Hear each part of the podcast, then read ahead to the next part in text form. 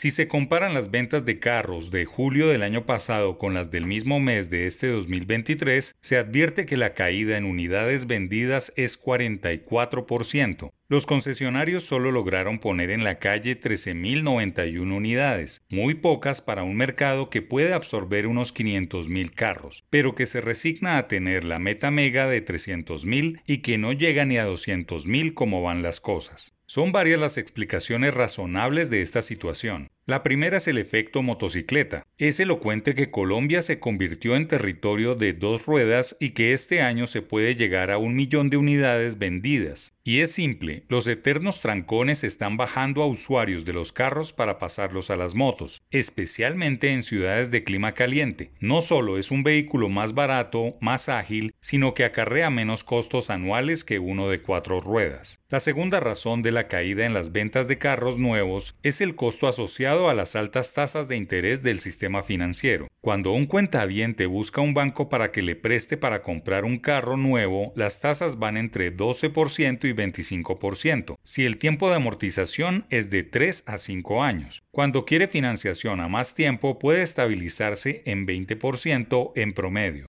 Con una inflación de 12% no es un buen negocio y el dinero termina siendo muy costoso, máxime si se suman otros costos como seguros, SOAT, impuestos, parqueaderos, gasolina y otros imprevistos. El tercer elemento que gravita en la baja venta de carros es el auge del mercado del usado, que en los últimos dos meses ha bajado de precio, pues ya hay bastante oferta de nuevos en los concesionarios y el segundazo, escaso y caro durante la pandemia, ha empezado a caer, especialmente las camionetas gastonas de combustible y mantenimiento. Es decir, hay nuevos, los de segunda están baratos, por ende, el consumidor se inclina por uno viejo que le resuelva la movilidad. Una cuarta razón es el dilema del combustible. Esta es la irremediable masificación de los vehículos eléctricos, con unos de transición llamados híbridos que ya no son tan caros como hace dos años. Eso se observa en la publicidad del mercado automotor, mucha sostenibilidad, ambiente y precio, no tan costoso y forma de vida tal como era antes. Todas las grandes marcas ya le pusieron fecha a la suspensión de fabricación de carros a gasolina y diésel, lo que es una tácita acta de defunción de los vehículos tanqueados con combustibles fósiles. El consumidor es hábil y se ha dado cuenta de que decidirse por uno nuevo de gasolina es casi destruir capital, quemar dinero. Y una quinta razón de la baja venta de vehículos es que a los jóvenes menores de 25 y 30 años andar en coche, tener carro, no es algo que les apasione, pues las plataformas digitales de transporte les resuelven un problema de movilidad de una manera amigable y barata, solución a la que no tenían alcance sus padres. Entre un celular de alta generación y un carro de combate para ir por la ciudad, los más jóvenes seguro prefieren un móvil de alta gama que los mantenga conectados con su entorno social. Colombia está llena de cambios acelerados en la política, en lo social y lo económico. Las nuevas tecnologías avanzan a un ritmo exponencial y ningún sector está postrado en el camino. El mercado automotor puede ser el que más está experimentando renovación.